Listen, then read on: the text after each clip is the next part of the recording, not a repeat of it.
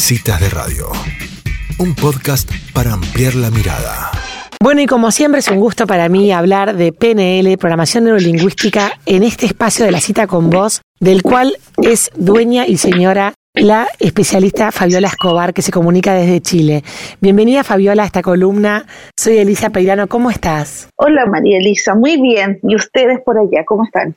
Muy bien, terminando el año, Así que estamos, eh, bueno, la verdad que llegando muy bien a este, a este fin de ciclo, se puede decir. Esta es la última columna del año, querida Fabiola. Uh, que cómo se nos pasó el tiempo. ¿De qué vas a hablar hoy?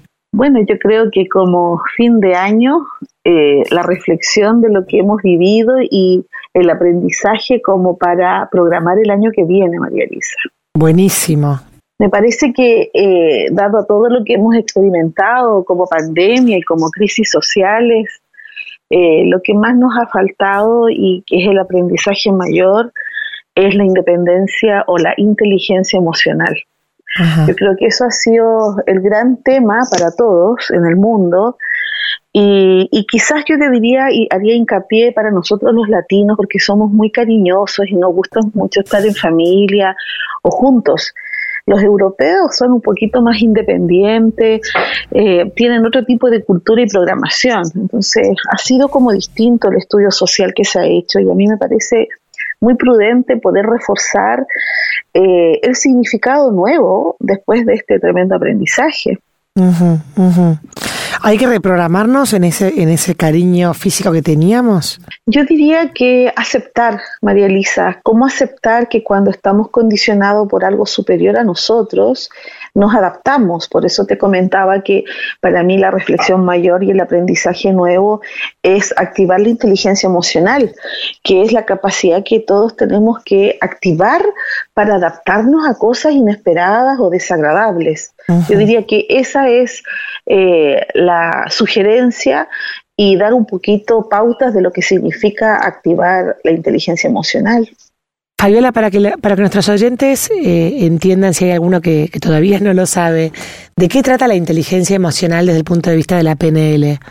Mira, eh, la inteligencia emocional se, se, hace una descripción muy simple, que es la capacidad de todos los seres humanos de adaptarse a distintas situaciones, experiencias y personas. Si eh, en forma inesperada hay un terremoto, cómo te adaptas a, cubrirte, protegerte, una discusión, una cosa que pueda ocurrir que jamás pensaste, porque efectivamente la inteligencia emocional es la habilidad social y la capacidad de empatizar con lo que está pasando alrededor tuyo. Y ahí está la prudencia, el silencio, el respeto, de poder estar más unidos que separados. Entonces, ¿cómo tú te adaptas y al mismo tiempo aprendes a programar contigo misma una nueva competencia? Por eso es tan importante que después de todo esto que hemos vivido, es tener esta estas habilidades de que si pasa algo diferente o distinto, que no tiene por qué ser del área de la salud, tener eso, de poder decirnos a nosotros mismos que sí podemos adaptarnos, que podemos esperar, que podemos ocupar el tiempo en actividades hacia nosotros y sobre todo el crecimiento y el desarrollo personal, que para mí es determinante para poder entender lo que es la inteligencia emocional. Mm. Si no, no se aprende, María Fabiola, y eso que dijiste recién de unidos pero separados, es algo que, como decís vos, tenemos que aceptar y aprender a hacer, ¿no? Porque hay que encontrar nuevas maneras de vincularnos, eh, digamos, profundamente entre nosotros, quizás de una manera distinta a cómo, a cómo fuimos, a cómo aprendimos a hacerlo antes, ¿no? Desde antes de, esta aparición de la pandemia. Claro.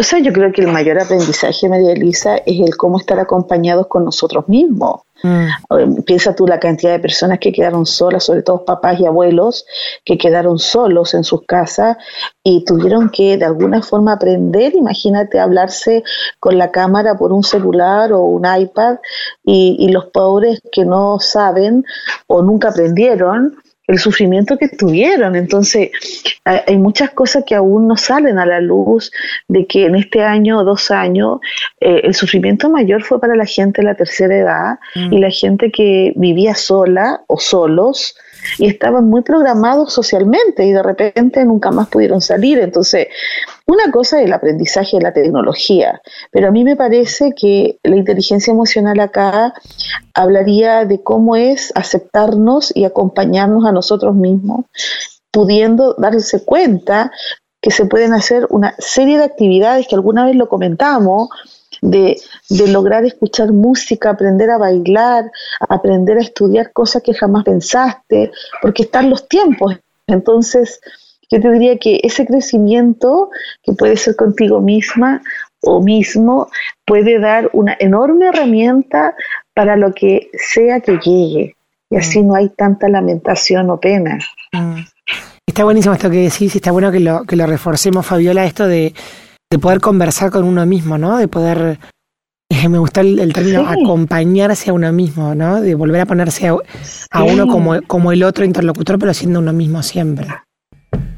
Fíjate que yo en muchas asesorías sugerí que muchas personas escribieran, escribieran biografías, escribieran historias, escribieran cuentos de sus vidas eh, cosas lindas que pudieran enseñar. Es como tú misma o cualquier persona de tu red, si tuvieran que escribir algo a modelo de dejar una enseñanza, una sugerencia, una recomendación a través de la experiencia, de lo que tú has experimentado en tu vida, en tu rol de mamá, en tu rol de periodista, en tu rol de mujer o de amiga o de hija, ¿qué, qué podrías tú dejar escrito para que otras personas que leamos eh, enriquezcamos esto de poder darnos cuenta que siempre uno sigue aprendiendo. Entonces yo creo que mi hincapié y mi fortaleza más grande de comunicación es que nunca es tarde para aprender. Mm. Y si alguien puede dejar un escrito, dejar un video, eh, inspirarse en alguna otra actividad que pueda otra persona copiar. Es lo que dice la PNL. O sea, si tú copias modelos exitosos, lo más probable es que tú lo logres. Mm. Entonces también son cosas muy lindas que se pueden sugerir y además simples. Buenísimo, Fabiola. Perdón. Y con respecto a la programación para el año que viene, ¿qué consejos nos darías como para prepararnos, digamos, para, para esos proyectos o para las cosas que uno visualiza que pueden suceder? Eh, yo lo que más recomiendo a raíz o producto de la experiencia de este año es que sí o sí tienen que dejar un ítem todas las personas para estudiarse a sí mismas, hacer un curso de crecimiento personal, aprender alguna herramienta de, de desarrollo, no necesariamente profesional, sino que personal de nuevo. Desde, mira, una actividad recreativa, eh, lo que nunca pensaste porque uno declara que no es artista, bueno, hace una, un taller, un curso artista, habilítate con nuevas herramientas que no tienen que ver con la capacidad. La gente de repente dice, no, yo nunca he pintado, ¿cómo voy a hacer un curso de arreglos florales si a mí no me gustan las flores? Bueno, como usted me dijo, no me gusta, eso va a ser, porque mm. esa es la resistencia a su cerebro, mm. cuando no la va a perjudicar, todo lo contrario, la va a sumar. Entonces, eh, mi sugerencia de programación es, por un lado, dejar tiempos, platas, dineros para pagar o comprar desde un libro hasta lo que puedan y programar el año en eso, o un semestre, o un año, o quizás una vez al mes tomar un taller, porque el enriquecimiento que tiene una persona y el crecimiento va a generar una mejora impresionante. Esa es mi primera propuesta de programación. Y otra sugerencia o activar una programación es que la gente escriba, María Elisa, y se dé cuenta que tiene que formular objetivos para el año que viene. No mm. puede recibir el año y de nuevo estamos trabajando y que estamos en Navidad y que luego en marzo el colegio. No puede ser eso. Tenemos que sentarnos y otra vez darnos el tiempo a nosotros mismos y escribir lo que yo deseo conseguir, lograr, mejorar cada dos meses, trimestralmente o quizás cada seis meses, pero eso se debe escribir. Hay toda una explicación neurológica que no está el tiempo para explicar, sin embargo el cerebro necesita ver para creer. Yo lo puedo imaginar, lo puedo lo puedo decir a mí misma, pero cuando yo lo leo, obligo a mi estado consciente a mirar y cuando yo miro, tengo la gran alternativa de creer ¿Por qué? Porque la PNL lo que te dice, más allá de ver para creer, es que cada vez que tú leas o escribas, se activa una imagen. Entonces, si yo escribo que quiero estudiar pedagogía o quiero estudiar radiestesia o quiero estudiar música, inmediatamente probablemente yo sonría porque me estoy imaginando eh, haciendo eh, radiestesia. Y esa imagen es la que nosotros necesitamos como coach para poder ayudarlos a programar.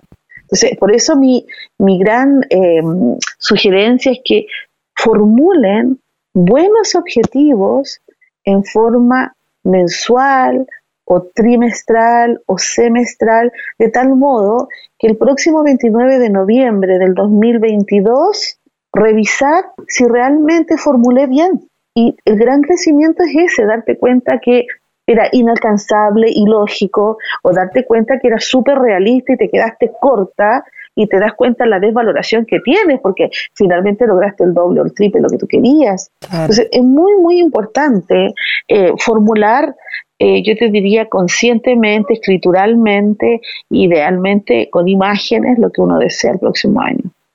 Espectacular, Fabiola. Bueno, te agradecemos muchísimo por este espacio. La verdad que tus palabras siempre han sido muy muy guiadora de, un montón de procesos importantes. Así que Fabiola, muchísimas gracias. Nos despedimos con esta, con esta columna. Gracias a ustedes, María Elisa. Lo mejor para tu cierre de año, Fabiola. Adiós. Igualmente, gracias. Chao. Bueno, y así pasaba Fabiola Escobar, dándonos consejos bien concretos de cómo hacer para terminar este año y empezar bien el próximo.